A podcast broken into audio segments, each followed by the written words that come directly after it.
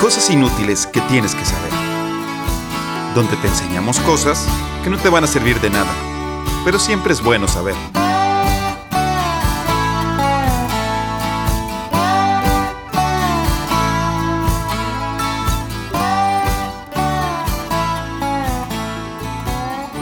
Hola, ¿qué tal? Y bienvenidos a un capítulo más de Cosas Inútiles que tienes que saber. Y no es un capítulo más, es el primer capítulo de este nuevo año 2023. Acompañan mis hermanos, Mario Alberto. Feliz año nuevo. ¿Qué tal? Feliz año nuevo. Muchas gracias por escucharnos en este 2023. No es un año de cosas inútiles que tienes que saber, porque comenzamos en mayo. Así es. Pero eh, pues ya es el capítulo número 32, así que pues empecemos este 2023 con pie derecho. 23 y luego lo volteas y es 32. Ah, Mauricio, bienvenido a este 2023. ¿Qué tal? ¿Cómo están? Feliz Navidad, feliz Año Nuevo. Qué gusto que nos acompañen en otro capítulo de cosas inútiles que tienes que saber. Sí, definitivamente empezamos el 2023 a pesar de tu muy mal chiste, Luis Fernando. Hay una película que se llama 23, porque el 23 es muy común en, bueno, muchas cosas del planeta. Sí, pero además es un número primo. Y... Sí, sí, sí. Es como... Por ejemplo, la Tierra está la diada 23 grados. Sí. Y luego el 23 cromosomas. Es con Jim Carrey. Es con Jim Carrey. Está buena.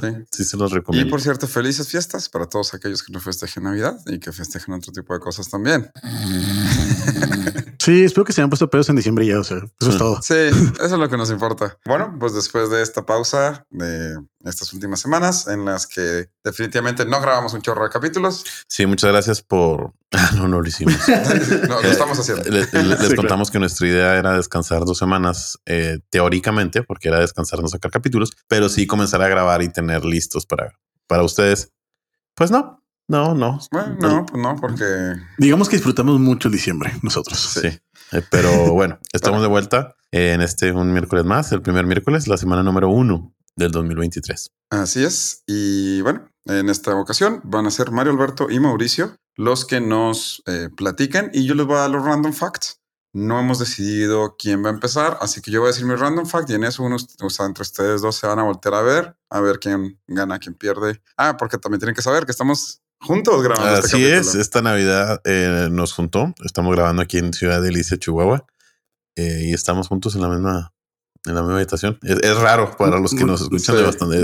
No, sé si realmente es algo bueno o algo malo, la verdad, pero de, hecho, yo no recuerdo que hayamos grabado los tres juntos. Hace mucho que no. Hace, mucho que no, sí, sí, sí, sí, sí, durante la pandemia. Sí, nos tocó hacerlo. Los no tres. Me acuerdo los tres. Bueno, entonces les parece si empiezo con mi primer random fact. Sí, no me dile a tu hermano que deje de moverla así. Sí, por favor. Eh. Voy a darlo. Ok, este random fact se lo debo a Karen de la Cruz, la cual me dijo de este random fact hace poco. Están jugando piedra, por la tijera mis hermanos enfrente de mí mientras yo estoy platicando esto. Somos muy maduros. Somos muy maduros. Bueno, ¿saben qué mejor ahorita juegan? Okay. Este random fact se lo debo a Karen de la Cruz. Muchas gracias, Karen, ya que ella hace poco vio la película de Jumanji. No Jumanji, eh, cualquiera, ni siquiera sé en qué número de Jumanji van con la que tienen ahorita. Según yo nada más la segunda Solo Jumanji. Hay dos. Sí, Ah, no es cierto, hay otra en la que ya empezaron. Jumanji es la del juego de mesa, ¿no? sí, pero es que ya empezaron a hacer el Jumanji de la, Roca. una con Robbie Williams. Pero bueno, yo sé que, como está diciendo Mauricio ahorita, hay dos películas de Jumanji, pero no. Esta es de la Jumanji original de 1995. La de Robin Williams. La de Robin que por cierto nunca sé si Robin o Robin. Ya ves cuando cantaba. Es Robin. Robin es el que canta. Robin con N es el actor. El actor. Entonces Robin. Robin Williams. Ok. Eh, bueno. Como el sidekick de Batman. ¿Cómo? Como el sidekick de Batman. Robin. Robin. Batman Robin. No sabes quién es Robin. Ah, la madre, corten eso. Eh, bueno, pues resulta que en la película, no sé si se acuerden que Van Pelt, el cazador, se queda sin municiones. Ajá. Y va a una tienda de municiones para comprar un, un arma nueva. Sí. Sí, sí, sí bueno, me acuerdo. va a comprar municiones y después le dicen. Pero de me acuerdo que, perfectamente. Hay. Ok. Hay una cosa que muy poca gente habrá podido llegar a ver porque muchos de nosotros, obviamente los que están escuchando este podcast, probablemente crecieron en México o en, algún país de habla hispana, pero sobre todo esto va enfocado más a los de México, en el que en el doblaje, eh, pues lo escuchábamos doblado, ¿no? Por el canal 5. Ok, les voy a poner el inicio de esa escena de cuando entra, a ver si escuchan algo muy peculiar, de cuando entra a la tienda de armas.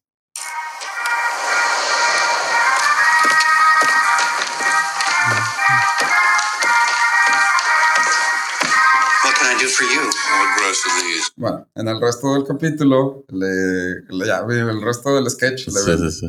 Esta es la versión en inglés, como pudieron escuchar. Sí. En la versión original, cuando Van Pelt entra a la tienda de armas, escucha el himno nacional mexicano. de ¿Por qué fondo. nomás? ¿Por qué? No más, no sé, no hay ninguna explicación. Lo curioso es que, para empezar, hay dos doblajes de español americano. Sí, hay un doblaje. España.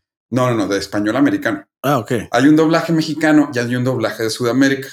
Sí. Y lo curioso es que Estaría bien chido que en Sudamérica sea el himno del Boca Junior o una cosa así. no, de hecho en Sudamérica sí es el himno mexicano. En el único que lo cambiaron es en México. Ah, Es ilegal, una cosa.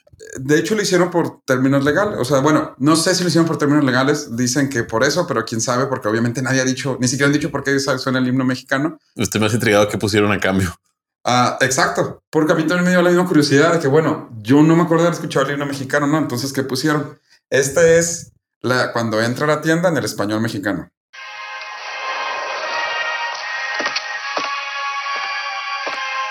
Es una marcha, ¿no? Sí, es una marcha gringa, ¿no? Estados Unidos, Estados ¿En qué puedo ayudarlo? Quiero una de estas. No, la primera vez que lo escuché, mi fanático de Fórmula 1 anterior dijo, es el himno del Reino Unido, pero no, no es God Save the King, pero Ajá. nosotros era God Save the Queen. Es el himno nacional de Ghana, De Ghana. de Ghana, el país Ghana. El cual de hecho está basado en God Save the Queen, pero se llama God Save Our Homeland. Y está basado en el himno y eso es lo que se escucha en este que es el doblaje mexicano. Pero después, si escuchamos, les digo, el otro doblaje, el que es de Sudamérica, que también es de habla hispana, sí se escucha esto.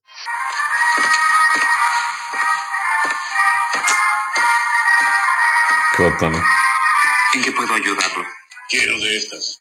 Y es, es otro doblaje, no es español de España, es otro, es un español sudamericano.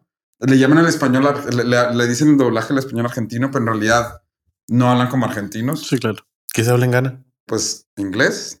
Es, el oficial. Tiene otras Ah. ahí lenguas rarillas, pero el oficial oficial es el inglés. Aunque creíamos que francés, pero ya lo googleamos sí. y, y descubrimos que sí, inglés. Sí, salvo que Este, que que es Fante, Acupe, Mintiwi. O sea, no, no creo, ¿verdad? O sea, Y de hecho, No, eh, más bien preguntaba porque estaría curioso ahora que, que de hecho, qué en- doblaje pusieron en lo, lo que está también interesante es que en la traducción de portugués de Brasil ponen también el himno de Ghana, no ponen el mexicano.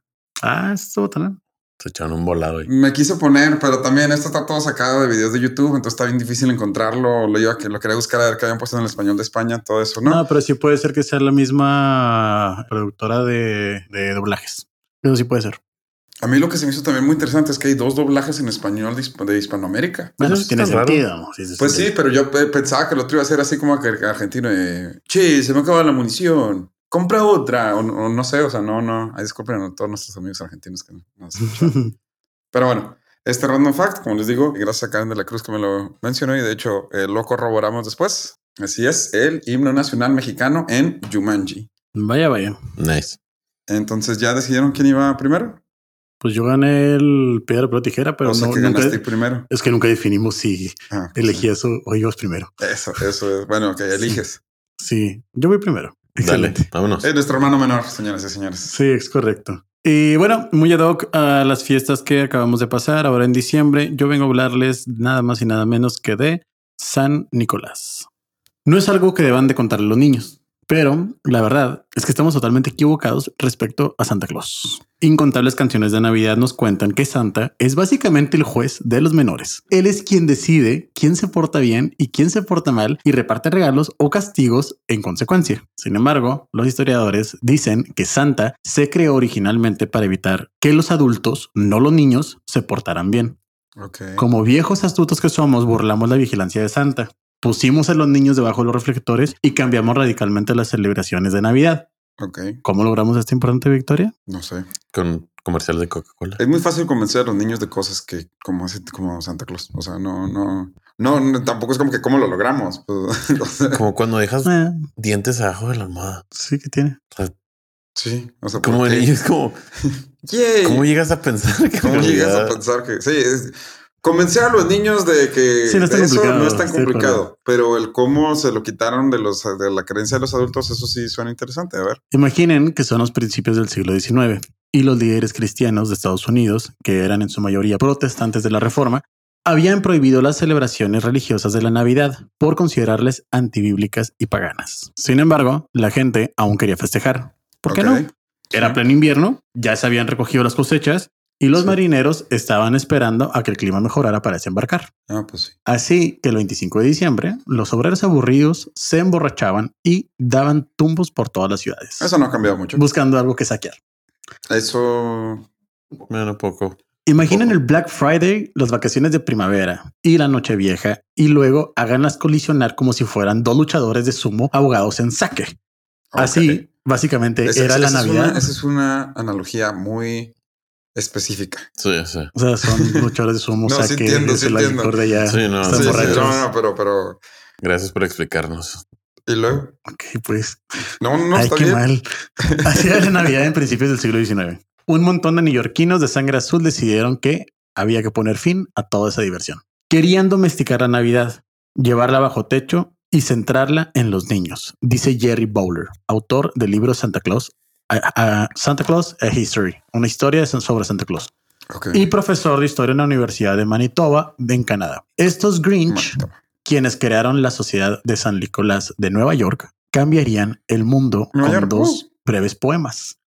Sí, poemas. Poemas. Pero retrocedamos un poco. Cuando los neerlandeses llegaron al Nuevo Mundo en el siglo XVIII, XVII, perdón, trajeron consigo a un personaje tradicional llamado Sinterklaas, explica Mm, Bowler. Sinterklaas, quien usaba una mintra roja de obispo y llevaba una barba blanca como la nieve, se basó en San Nicolás, un griego del siglo III que vivía en lo que hoy es Turquía. A pesar de que era obispo, este Nico era un poco maloso. Un, ar- un arqueólogo desenterró sus huesos en 2005 ¿En serio? y descubrió que Nicolás tenía la nariz rota. Tal vez como consecuencia de la persistente persecución de los cristianos en esa época, explicó Adam C. English, autor del libro The Saint Who Will Be Santa Claus, el santo que volvería a ser Santa Claus. Wow. ¿O acaso se trató de violencia entre cristianos? ¿Por qué? Según la leyenda medieval, Nicolás golpeó a un hereje en el concilio de Nicea, una reunión que se llevó a cabo en el 325 y en la que se llegó al primer consenso sobre la doctrina cristiana. En los primeros iconos de Nicolás se lo representa sin las prendas obispales, sutil, indicio de que lo habían destituido, tal vez por pelear a mano limpia. ¿Por qué? Tal vez por, o sea, lo destituyeron de, de haber sido de, o sea, como obispo, tal vez por haberse peleado a mano limpia. Tranqui. Lo que esperarías de un obispo, pelearse mano limpia con Sí, lo que te iba a gente. decir, ¿cómo debió haber peleado? Pues, Agarrar un sable o algo así. True. Dude, No pelear. Están en un concilio. La otra mejilla. eh, Están en un concilio literalmente y no están de acuerdo con, con la doctrina y se empiezan a dar golpes. A hostias. Ya. Este chiste no aplica en el territorio español. Sí, de hecho. bueno, el punto es, parece que a la gente le encantaba el relato de Nico, que está en todas las partes y épocas del año, como las Nochebuenas. Afortunadamente, San Nicolás no solo era famoso por sus altercados, también era famoso por dar regalos y proteger a los niños. La primera de estas cualidades surge de una historia sobre un hombre pobre que tenía tres hijas. Ajá. Como no tenía una dote para ofrecer a los pretendientes, el hombre estaba preocupado de que sus hijas terminarían prostituyéndose. La leyenda Sí, eso- sí. eso- ¿Cómo, cómo es Bueno, es que esto, en inglés? that escalated quickly. Escalated quickly. Bueno, es que, es que esta era una época diferente. Sí, son, sí, son diferentes épocas. Es como sí, sí, sí. Ah, iba a ir a un community college. No, No, no, no, se no, fue no. bien. No, no, no. Se fue bien jefe. No ha cambiado tanto la historia realmente, eh, o sea, tampoco.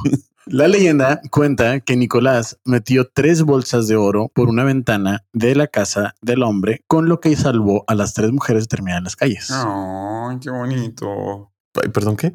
O sea, San Nicolás, San Nicolás- metió tres bolsas de oro para que funcionaran como dote de este hombre con sus tres hijas jóvenes. El Ah, hombre ok, pobre es el que Ajá. recibe el primer regalo de San Nicolás. Ya, que ya, ya, perdón. Ya, ya. La segunda historia es un poco más, es un poco macabra. Mientras hospedaba en una posada, Nicolás descubrió tres niños desmembrados en unos barriles de salmuera. Reconstruyó y revivió a los niños y castigó al posadero culpable.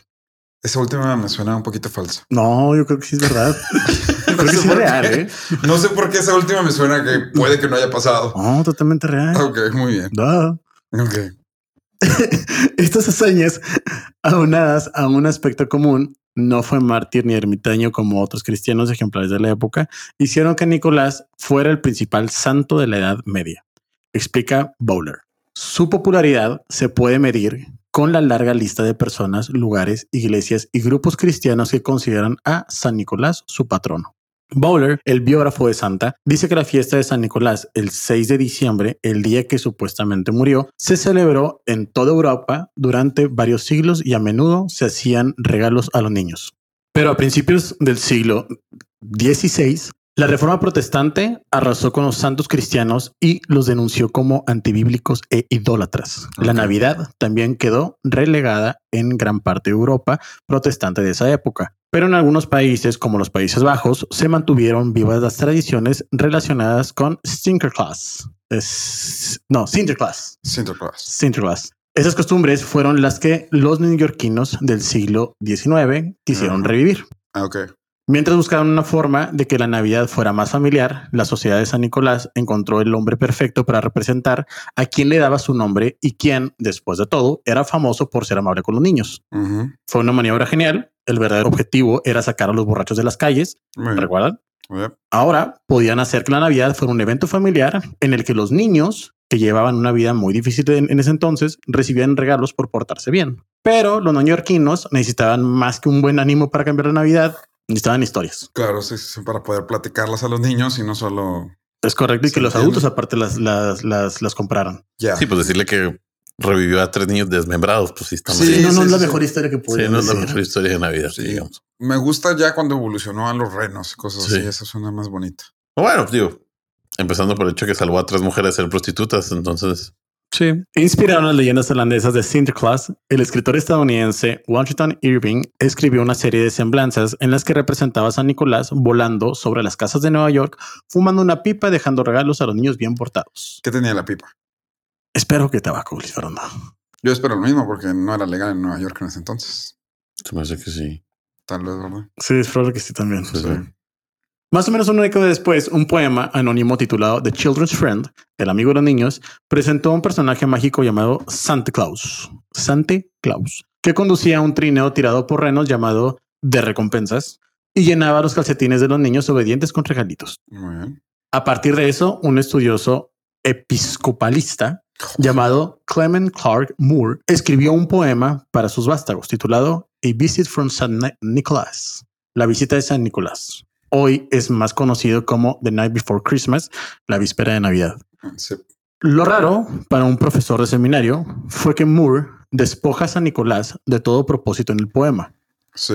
Nicolás usa un traje de piel, baja por las chimeneas y deja regalos a los niños buenos, pero no dice nada sobre la razón de la temporada, como dicen los campeones de la Navidad de la actualidad. Con todo, la historia de Moore sobre San Nicolás se hizo viral y se difundió por todo el noreste de Estados Unidos más rápido que un reno que toma Ritalin. En algunas des- descripciones tempranas, Santa Claus parece un elfo sobredesarrollado.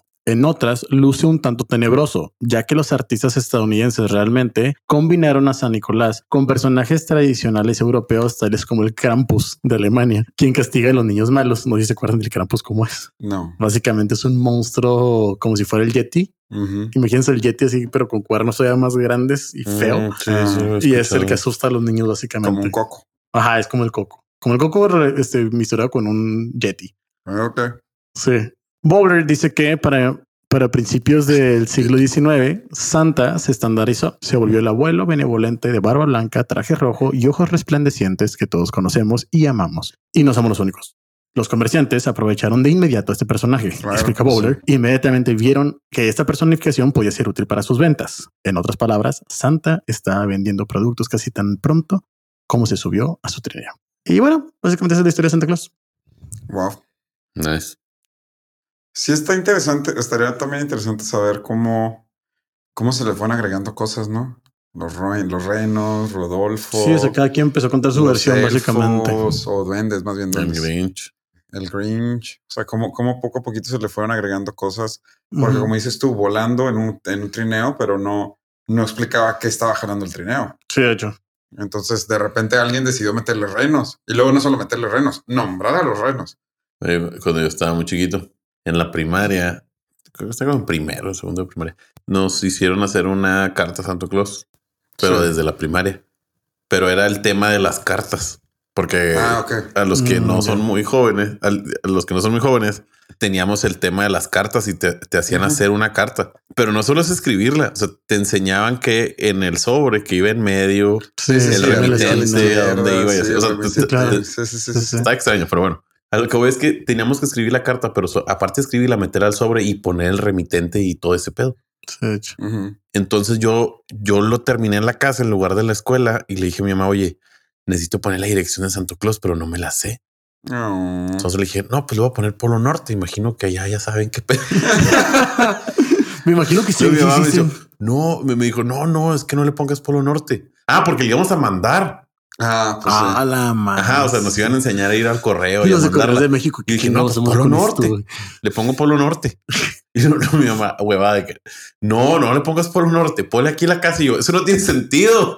Yo te la quiero mandar a Santo Claus.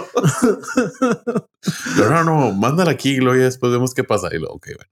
De hecho, para todos aquellos que lo quieren hacer, sí le puedes escribir una carta. Bueno, si vives en Estados Unidos, puedes enviarle una carta a 123 Elf Road, North Pole, código postal 88888. Y si le puedes hacer una estampilla y la escribes, eh, la USPS la recoge y según esto la manda Santa Claus. ¿Y dónde la manda en realidad? Ay, ojalá hubiera tenido tanto tiempo de googlear eso en este preciso momento. Pero. Las eh, chimeneas gratuitas en el centro de Nueva York.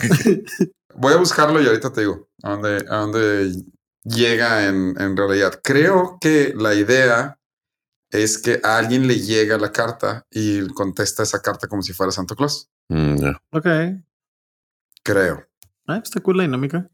Pero sí, sí le puedes enviar una carta a Santa Claus. No sé si en ese entonces, probablemente también, pero no creo que desde México le pudieras. Creo que no, no. Bueno, y al final pusiste nuestra dirección. No me acuerdo quién nos platicaba que tenían amigos por correspondencia. Ah, sí. Es cierto. Eso era muy, eso era común. Pues está bien raro. Ay, pues como lo va a tener amigos de internet, o sea. Sí, pero pues está extraño Sí, sí, estoy de acuerdo. que como que Sí. nunca nos tocó eso. De hecho, ok, ya estoy leyendo más del programa. El en el programa tú te puedes registrar como un adulto que quiere ayudar al niño. Mm, y te, Entonces a ti te llega la carta del regalo que quiere el niño Ya, y tú le puedes enviar ah, ok, pues está un padre. regalo. Sí, sí, sí. Eso sí, si te llega a ti, o sea, tú te pones y te toca Sí. un niño random y te llega la carta, tú lees lo del regalo y tú le puedes mandar el regalo que quieras. Claro o que sea- tiene que pasar por USPS para comprobar que pues no sea. Sí, claro. Sí, Pero, o sea, pero, ¿qué Eh, es? sí, cada, cada cosa que se manda. sí. Pues aquí hay, bueno, me imagino que en todos lados hay, hay cosas así. Aquí hay uno muy parecido que tú te, pues no te inscribes, pero de que quiere apoyar a un niño y te mandan una carta del niño en realidad. Sí, sí, sí, sí. Y ya tú le compras lo, lo que quiso, niño o niña. Muy bien, pues entonces les parece si vamos a una pausa y regresamos con mi random fact. Ok. Excelente.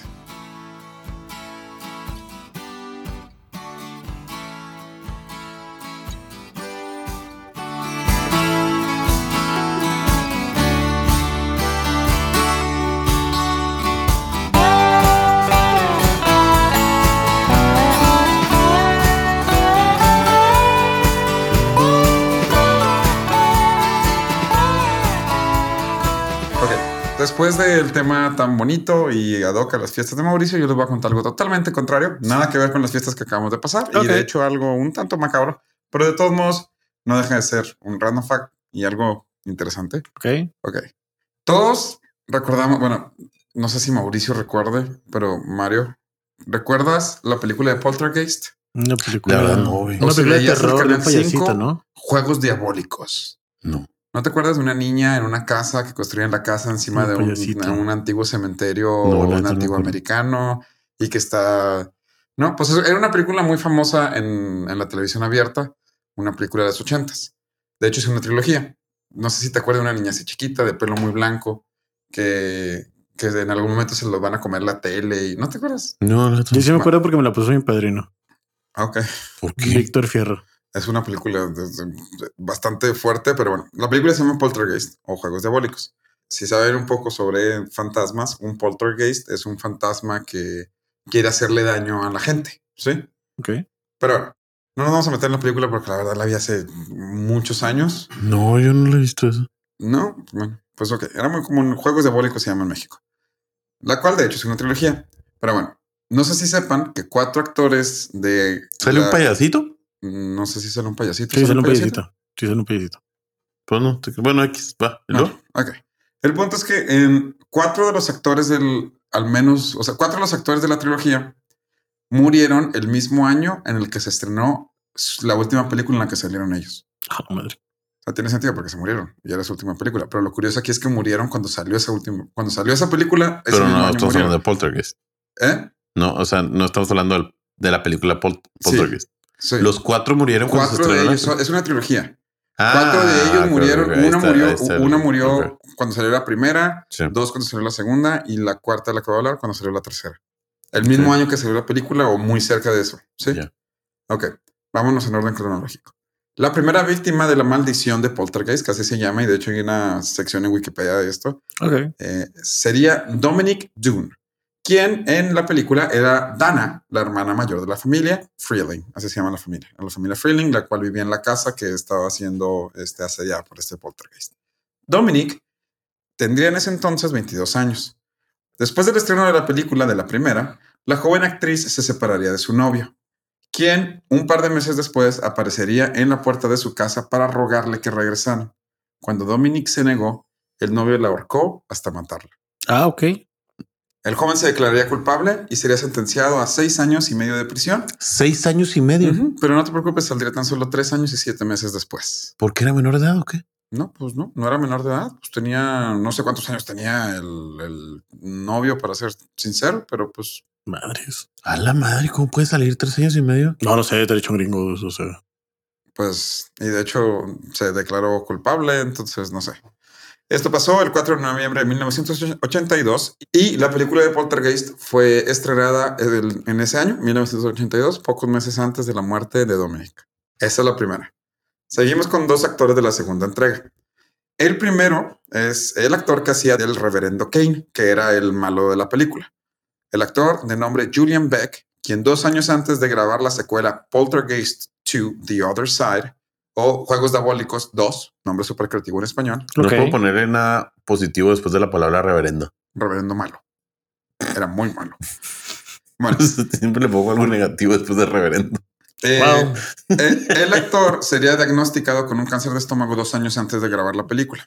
Graba la película y eh, el actor de 60 años, después de haber grabado las escenas de, de- de la película, moriría de hecho antes de ver la premiere en 1985 por complicaciones de su enfermedad y la película se estrenó en 1986, cinco meses después del fallecimiento del actor. De esa misma entrega hay otro, un actor que se llama Will Sampson, que era de una tribu nativo americana y en la película él actúa como el chamán, como un chamán nativo americano en la película.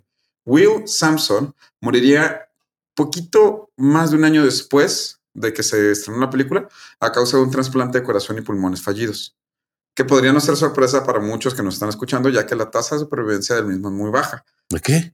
La tasa de supervivencia. No mucha gente sobrevive a esa No mucha gente operación. sobrevive a esa operación Ah, ok. de corazón y pulmones.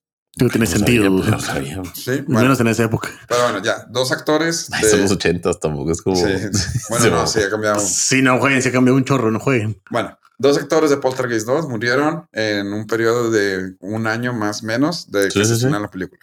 Y por último, y quizás la más extraña de todas, es la de la protagonista, Heather O'Rourke.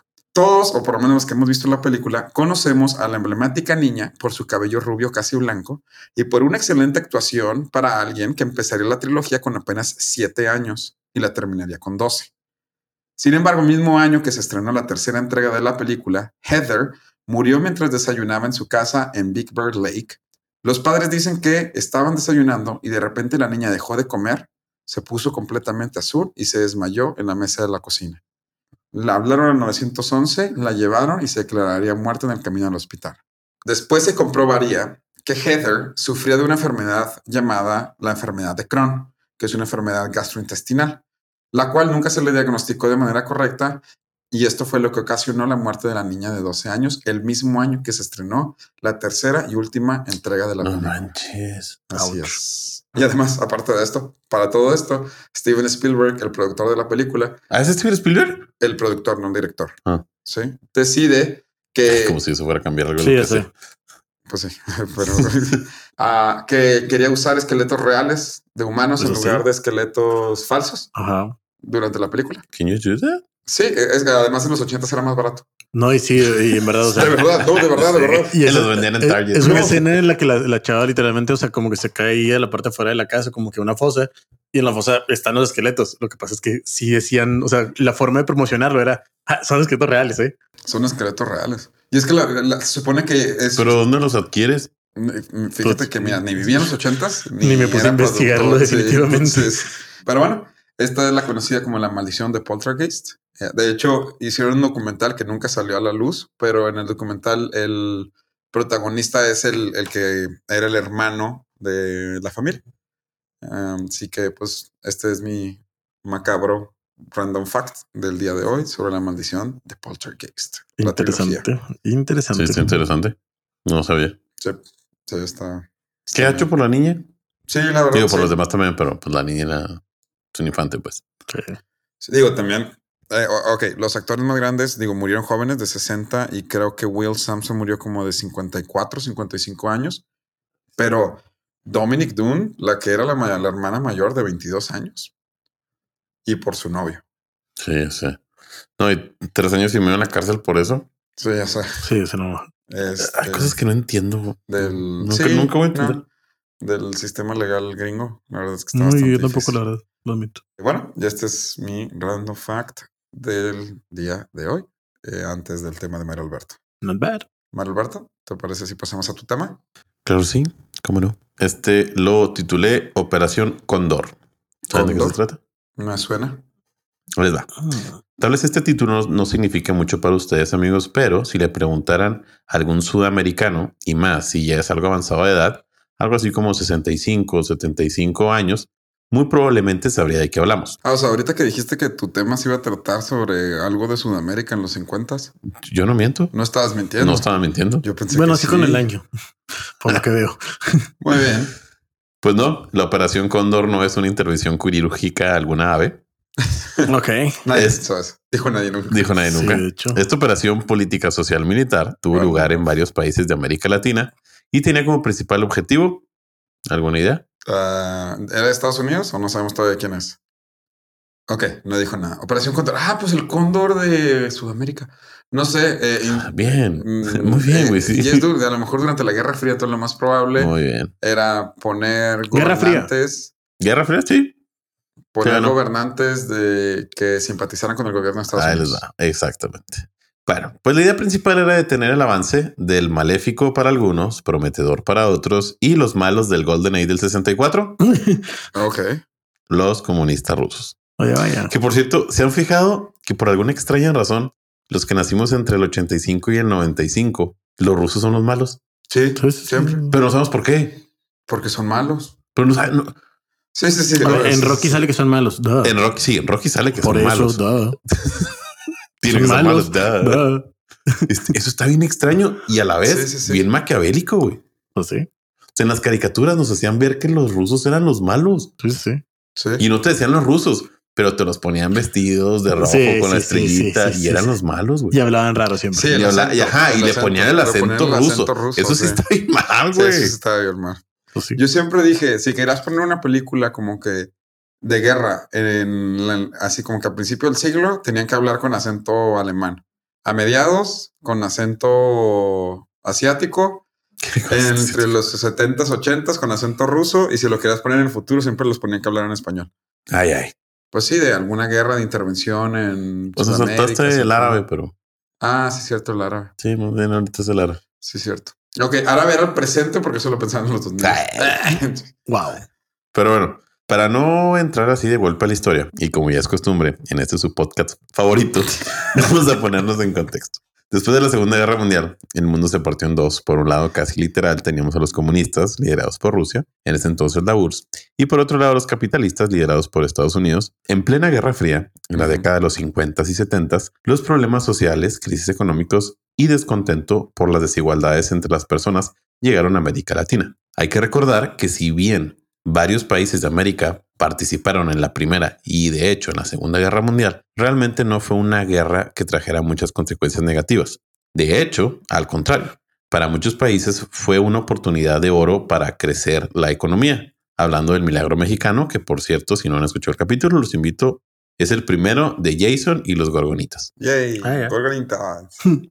Bueno, pues como realmente acá abajo eh, del continente no hemos experimentado las consecuencias negativas en materia económico-social de estas dos catástrofes bélicas, los países llegaron con, una, con un humor social distinto a la época de los hippies y la música disco. De hecho, nuestro querido México no se escapó de esta situación. Las revueltas de los años 60, sobre todo en el famoso 68, Tlatelolco, 2 de octubre, No se olvida. exactamente. Y el agua de Javi Martínez y Lulu. ¡Uh! Un saludo. Ay, Un saludo a Javi. güey, qué impresionante que cumpleaños ese día, pero no, bueno. se da- casa. ¿Qué? Se casó el aniversario. 2 de octubre. Es el ¿Y aniversario cumpleaños? de bodas. No, no cumpleaños. Ah, se casó ese día. Ok. Ah, entonces no está tan mal. bueno, pues 2 de octubre, no se olvida. Y toda esa tragedia entra en este tipo de revueltas sociales que se presentaban en América. Pero bueno, no les vengo a hablar de México, sino de más abajo. A esta región conocida como Sudamérica le pasó lo cual conocemos como enfermedad colectiva. Y no, no era algún tipo de pandemia ni lo man de Buda. Era más bien una moda o escapatoria copiada entre algunos países para librarse de lo que en ese momento veían como una amenaza, el comunismo. Se comenzó una serie de gobiernos autoritarios con presidentes militares o muy cercanos al régimen militar, la mayoría de estos llegando al poder por medio de un golpe de Estado. Para aquellas personas que no estén familiarizados con el término golpe de Estado, se los comentaré rápidamente.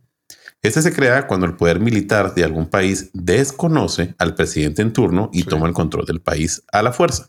Esto Tranqui. es muy seguido por la desaparición de las cámaras de congresistas. En México sería como si el secretario de Defensa Nacional le dice a AMLO, usted ya no manda aquí y yo mando, y desaparecen las cámaras de diputados y de senadores. Sí. Obviamente, esto es mucho más fácil de hacer porque eres el jefe de las Fuerzas Armadas y tienes un ejército de todo el país Ajá. que pues puede forzar a quien sea lo- a que haga lo que tú quieras. Sí.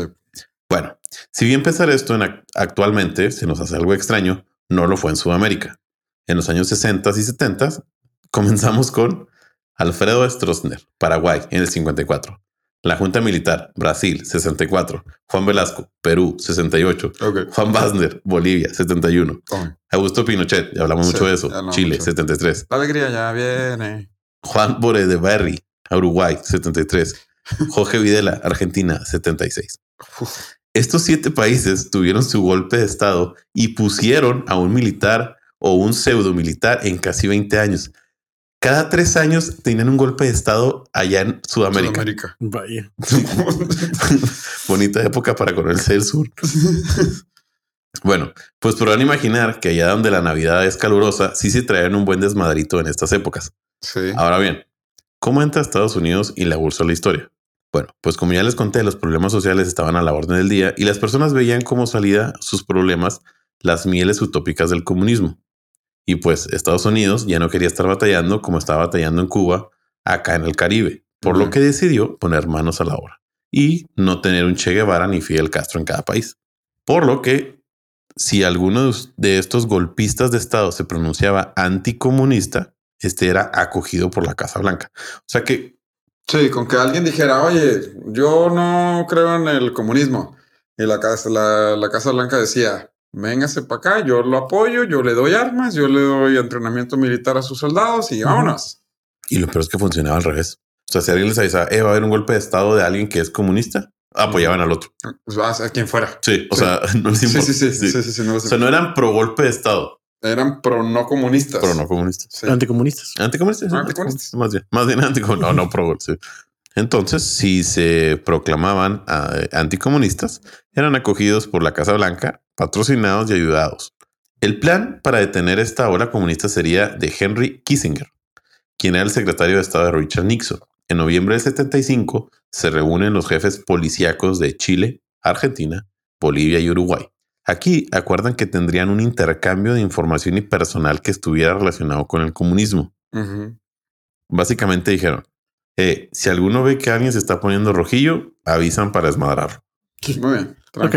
Lo tropicalicé. Mm, Pero bien, Pero porque, sí, no, porque para empezar. Si no, Pero lo leí sudamericano, textual. ninguno de ellos hubiera dicho como las como 10 de las palabras que dijiste. Y además en una junta policíaca tampoco creo que fuera bueno. Sí, bueno, es que está muy técnico. Suena Sí, bien, suena no, bien, no, bien. no, no lo digas técnico, está bien. Eso, sí. Te creo. De aquí y hasta los ochentas comienzan las detenciones sin juicios, torturas y violaciones a los derechos humanos por parte de estos países. Su posición geográfica que los tiene unidos facilitaba la ayuda mutua y el intercambio de información. Sí. Y es que están muy cerca. Sí. De hecho, eso me hace bien gacho. Bueno, un poco triste de México. Que no tenemos hacia el oeste y este o Y Es, es difícil conocer otro país. Pues sí. Sí, yo hace poquito. Bueno, sí, yo hace poquito estaba viendo que yo no salí de, de Estados Unidos, México, hasta mis 20, 21 años. Y en México hay gente que si visita otro país en toda su vida va a ser Estados Unidos y se acabó. Sí. Y, eh, y es que espérate, decir, oye, conocí mucho a Estados Unidos es mucho. Sí, sí, sí. Y Porque esa es otra cosa. O sea, el país que tenemos arriba es muy grande, güey. No, y, Y sí, es difícil acabárselo. No, y, y además México sigue siendo el cuarto país más grande, no, el, No, no, decimos el quinto país más grande del continente. Ah, ok. O sea, a lo que me refiero es también decir, oye, conozco mucho México, pues conoces mucho México. O sea, conoces la mitad de Europa en territorio. Sí, sí, sí, sí, lo y que en Estados decir. Unidos, pues conoces toda Europa. Sí, conoces Sí. partes de Estados Unidos. O sea, son continentes muy grandes, son países muy grandes y no existe una, además, no existe una interconexión porque no tienes nada ni al oeste ni al este. Y hay una barrera muy grande económica, social, cultural con nosotros y Centroamérica. O sea, es, es, es difícil ver esa conexión y pues, y además nosotros lo estamos grabando a cuatro horas en carro de, de- de Estados Unidos. De, hecho, lo decimos muy fácil, pero pues yo creo que muchas personas pues hemos estado en Monterrey, México, Guadalajara Sí. Y pues los que somos de Chihuahua, pues de Chihuahua, ¿no? Y a lo mejor una playa. Y alguna. Ujú. Entonces, si pones eso en un mapa, es muy grande. Es muy grande. es muy sí, grande. sí, o sea, sí. en realidad sí conocemos. Sí, sí, sí. Y, y- y además, por lo mismo, Sudamérica tiene como que esa cohesión fuerte entre, o sea, cultural entre ellos. que En Sudamérica, dices. Sudamérica, sí. Sí. Que la han sabido explotar. Todos menos Brasil, porque Brasil Sí, Brasil, no nos la mentir. Brasil es una idioma, burbuja. Brasil vive en, un, en una burbuja. o Porque sea, además, si pones el mapa de Brasil, el noventa y tanto por ciento de la población Pues de está aquí Brasil en la costa está en la este, ¿no? costa este, que, que está completamente separada del resto Bueno, de pero Sudamérica. ¿y, y a qué se lo, a qué se principalmente por el idioma. Principalmente ¿El por el idioma o sí. es por la situación geográfica que está ahí? la no, No, por la situación. principalmente por, por el idioma para mí. ¿Por el idioma? fui. No, Sí. pero, pero también los brasileños es muy raro que un brasileño vaya a otro país o que escuche español siquiera. Sí, de hecho, o sea, tienen más idolatrados a los estadounidenses, realmente. O sea, es su que es otra ejemplo son cosa. los- Ellos son han de decir lo mismo. Oye, si Bra- Brasil está más grande todavía que México. Pues o sea, sí. para acabártelo. Ajá. No, pero sí, sí nos tienen mucho esta estima, respeto. No sé, no sé si respeto lo que es la forma que lo quiero decir, pero sí tienen esta como ah, es que México está debajo de Estados Unidos y está tan cerca que tiene cosas igual de padres. Si me explico, no nos ven como el patio trasero tan así. O sea, sí, pero no tanto. O sea, si dicen ah, qué padre México. Sí, sí lo dicen así. O sea, no es como México el país pobre. No, para Ah, nada. y- Nos ven bien. Y es que además también hay que pensar que hasta el 2002, 2003, México era la potencia del, de, pues del- de la región, de la región latinoamericana, por así decirlo, entre comillas. Sí. Brasil, Brasil nos supera pues, a principios de los 2000. Entonces, la verdad es que la mayoría de los brasileños crecieron con México teniendo más dinero que, Ya. que, que Brasil. O sea, entonces para ellos era Estados Unidos, Canadá y México eran el top de, de, los, de, las, de las economías del continente americano. Pero si algo me quedó claro a mí que era específicamente porque nos acercábamos a Estados Unidos. Sí, O sí, sea, Ah, no, no, sí, sí, sí. Eso no, pues, eso esa es la razón por, las que, por la que nos aplaudían. Bueno, bueno, Roberto. volviendo al tema. Obviamente, todo esto tenía un costo, un costo bastante alto, pero ¿de dónde sacaba el dinero esta policía para poder efectuar este tipo de operaciones? Obviamente de Oh, can you see? USA. Ya financiados, se tuvieron atentados de personajes con altos puestos como fue el general Prats, quien fungiera como secretario de defensa de Salvador Allende, Chile. Platicado también en los capítulos anteriores, ya en el exilio el general fue asesinado en Argentina. Es decir, así operaba la Operación Cóndor. En Chile hallaron un comunista, Ajá. lo exilian a Argentina, donde la Operación Cóndor lo alcanza, asesinándolo con una bomba dentro de su casa junto con su esposa. Ok. Ok. Este caso fue muy sonado ya que fue confesado por Mitchell Townley, un agente encubierto de la CIA en Chile que actualmente, con 79 años, vive bajo los términos del Programa Federal de Protección de Testigos de los Estados Unidos. Bien. Chingateza. No. Confesado. Wow. Confesado. Y vive en libertad. Y una bomba. No Pues fue sí, así no como. fue así como que, sí, ay, no. sí, un Sí, francotirador desde quién Es que no sé por no. qué yo a veces como que vi muchas películas, pero como que ah, a alguien en esa cúpula y con espías y así, siento que va a ser con una pistola. ¿Cómo se llama? Los Silencioso, snipers, la- no. el silenciador. Silenciador. No, pero la de PP7. GoldenEye. Una PP7. Ah, la Una Golden- PP7, la Sí, PP7 una con PP7. silenciador y mientras dormía que nadie sufre. O sea, no, güey. Fue una bomba en su casa con su esposa. Sí, Tranqui. Sí, también eso no es como que quieres hacerlo La para hacer un PP7, accidente. O sea, la pera neta. O La Golden Gun. La Esa Golden- ma- La que te mata con un balazo. Bueno, y estos atentados no se remetían solo a América del Sur. Allá en los United, en Washington, para ser más exactos, un coche bomba dio muerte a Orlando Letelier en el 76. Este personaje, también de izquierda, era parte del ex gobierno de Chile y era blanco del entonces dictador Pinochet. Es un coche bomba en Estados Unidos, Washington, Vaya, en el vaya. 76. O sea, tampoco así como Sí, que sí, tampoco. no en eh, la prohibición del alcohol. O sea, no, no, no, en el 76. Como verán, los alcances de la Operación Cóndor no tenían límites geográficos ni límites políticos o de dinero, por lo que las persecuciones estaban a la orden del día. Muchas de estas historias fueron borradas de los archivos oficiales, por lo que pasaron años para que vieran la luz. De los documentos más famosos se encuentran los del Archivo del Terror en Paraguay, donde en el 92 se descubrieron expedientes con detalles de las torturas, detenciones y exilios realizados por el gobierno del entonces dictador de Paraguay. Y lo más importante es el hallazgo de conversaciones entre países donde mencionaban la Operación Cóndor y detalles de cómo los países intercambiaban reos sin procedimientos de extradición. Para finales de los 80, la Unión Soviética estaba en sus meses finales de vida, por lo que Operación Cóndor también tenía los días contados. Sí, claro. Tiene sentido. O sea, si ya no existe la amenaza Ya no comunista, tenía sentido tenerlo. bueno, no tiene sentido tener, porque además era una operación cara, agentes encubiertos, asesinatos. Tres países, un continente. Sí, o sea, y un continente grande. O sea, no estás hablando de, de Europa en el que manejas cinco horas y ya pasaste seis países. Ah, Sí, de hecho. No, estás hablando de, de un continente que tiene dos de los países más grandes del continente. O sea, Brasil, Argentina. Argentina es más grande que México. Brasil tiene creo que la mitad del territorio de Estados Unidos. Y de hecho, si a Estados Unidos le quitas Alaska, Brasil es más grande que Estados Unidos. O sea, Así de grande. de- debe haber sido una operación cost- o sea, muy costosa. Sí, sí. Pero Gran parte una cosa que por Estados Unidos Amazonas, no pero- quería, Sí. perdón. Gran parte inhabitada por el Amazonas, pero sí. Pues sí, pero si ya había algo que Estados Unidos no quería era el comunismo, eh, por lo menos en el continente, o sea, Sí, le- territorialmente en, el miedo. conti- en el, en el continente, entre comillas, contiguo, ¿no? O sea, las islas del Caribe, pues sí, como quiera, pero en el continente, sí, físicamente iba, iba a llegar a ser muy peligroso tener el comunismo ahí. Sí, es que lo vemos ahorita. Es que es difícil visualizarlo porque estamos muy conectados, pero si se posicionan en los 70s, pues no había internet. De Ah, hecho, sí, creo que claro. no había internet Sí, de sí, all. No, no, ajá. Entonces, la manera más fácil de que pasara el comunismo era de boca en boca o de gobierno en gobierno. Entonces, que tuvieran el comunismo en su propio continente, sí era como un virus que se podía extender hacia que- y que no ibas a poder controlar. que se podía extender hacia ellos. Pero bueno, finales de los ochentas. Eh, para finales de los 80, la Unión Soviética estaba en sus meses finales de vida, por lo que la operación Cóndor también tenía los días contados.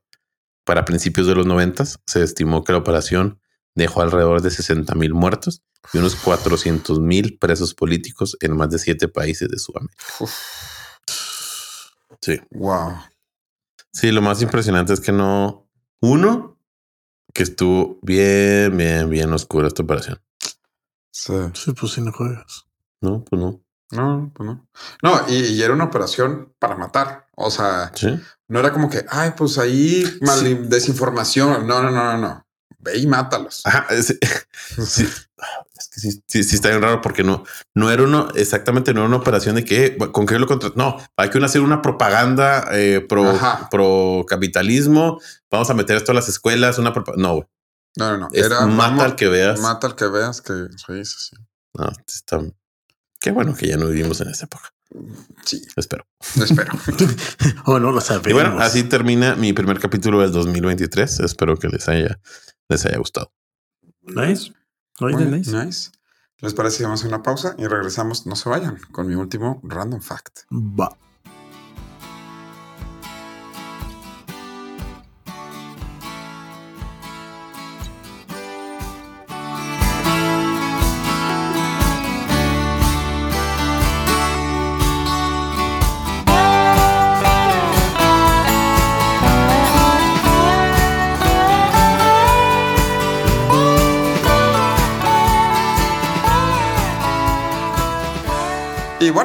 Hablando de cosas remotas e inaccesibles, ¿alguno de ustedes me puede decir? ah, Mario acaba de decir un chiste muy bueno. Decir un chiste micrófono muy bueno, apagado. no se grabó. Y- Qué triste. vergüenza. Qué triste.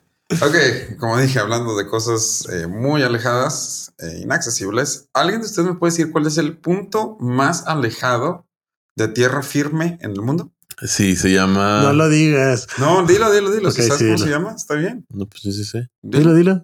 Punto Nemo. Sí. Así es, el punto Nemo, que está en el llamado polo de inaccesibilidad. Ubicado en el océano, polo de inaccesibilidad. Así se llama el polo. O sea, así se le llama. O sea, no, O sea, no es ah, un polo. sí, pero- sí, es un círculo que le que- Ajá, por o sea, norte, sur. por inaccesibilidad. Por o sea, inaccesibilidad, Sí, obviamente. o sea, el polo de inaccesibilidad, el centro es el punto Nemo. Sí, Que es el punto más alejado de tierra firme. Eh, para que se den una idea, la tierra más cercana está a 2.688 kilómetros. Para aquellos que vivan en México, eso es como manejar casi de Chihuahua a Cancún. Ok. ¿Sí?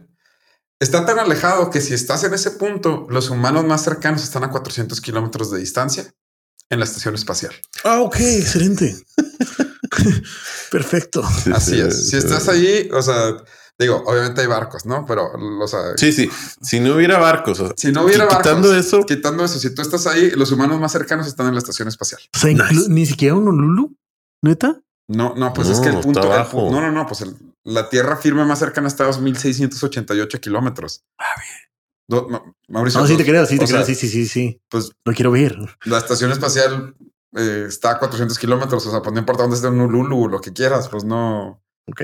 Bueno, y ahora lo contrario. ¿Cuál es el punto más lejano de algún océano en el mundo? ya está en Rusia. Casi. La cuenca de Sungaria, en China, en eh, la región autónoma conocida como Xinjiang, al oeste del país. Esta está a 2.648 kilómetros de distancia de mar abierto. Mm. Ahora, dos cosas que se Oye, y cambia algo. ¿De qué? O sea, hay algo ahí que no haya cerca. Pues es un desierto. Todo esa parte Digo, es un desierto, definitivamente los restaurantes de mariscos no pues son el hit, me queda claro, Sí, pero no, no, sí. De hecho, esa zona es eh, una zona de- predominantemente musulmana en China. Lamentablemente, es, es una zona donde está uno de los grupos minoritarios de China más grandes, en uno de los grupos étnicos que se llaman los uigur.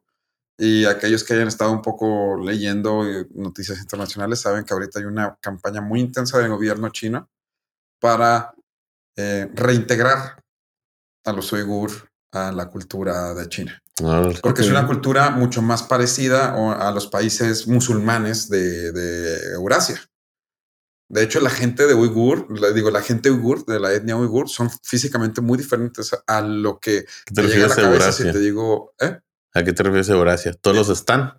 Que sí, casi todos los están, eh, a Afganistán, Sí, no, pues. o sea, sí, bueno, los están que estamos diciendo, ¿no? También partes de Irán, todo eso. O sea, es una región mayoritariamente musulmana.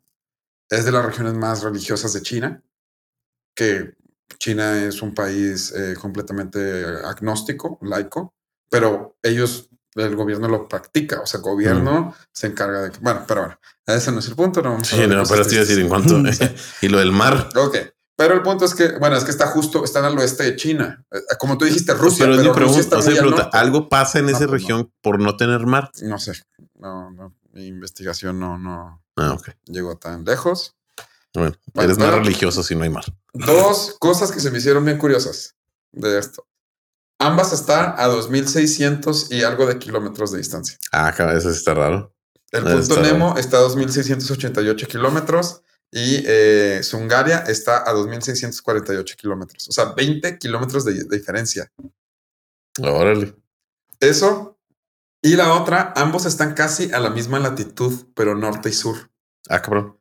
Es decir, el punto Nemo técnicamente está en el 48 grados 52.6 minutos sur y el punto Sungaria está en el 46 grados 16.8 minutos norte. O sea, Lo cual se da la misma tipo de vegetación.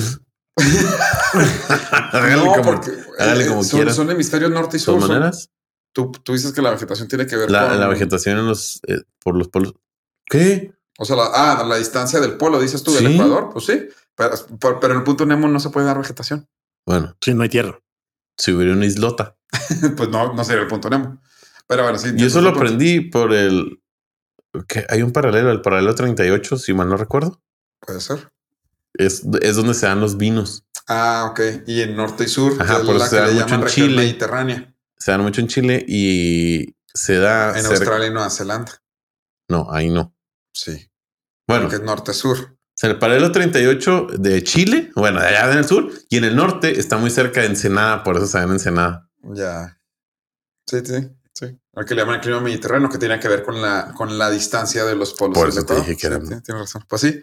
Eh, eso es el punto Nemo. No encontré ningún nombre para la cuenca de Sungaria en China, pero pues ese es el, el punto más alejado de tierra y el punto más alejado de océano. Ahora, Vaya, vaya. Está un poquito difícil definir lo, del, lo de Sungaria porque ahorita que Mario estaba preguntando eso, ¿cómo defines alejado de qué? O sea, alejado de un cuerpo de agua, alejado de un océano salado o de un mar salado o de un lago. O sea, está, está complicado definir y, y hasta donde tengo entendido, la cuenca de Sungaria es la más alejada de un océano Ok. o, o de un mar salado, pero podría, o sea, este, ahí después lo, lo pueden revisar. Eh, Mario Alberto acaba de googlear algo.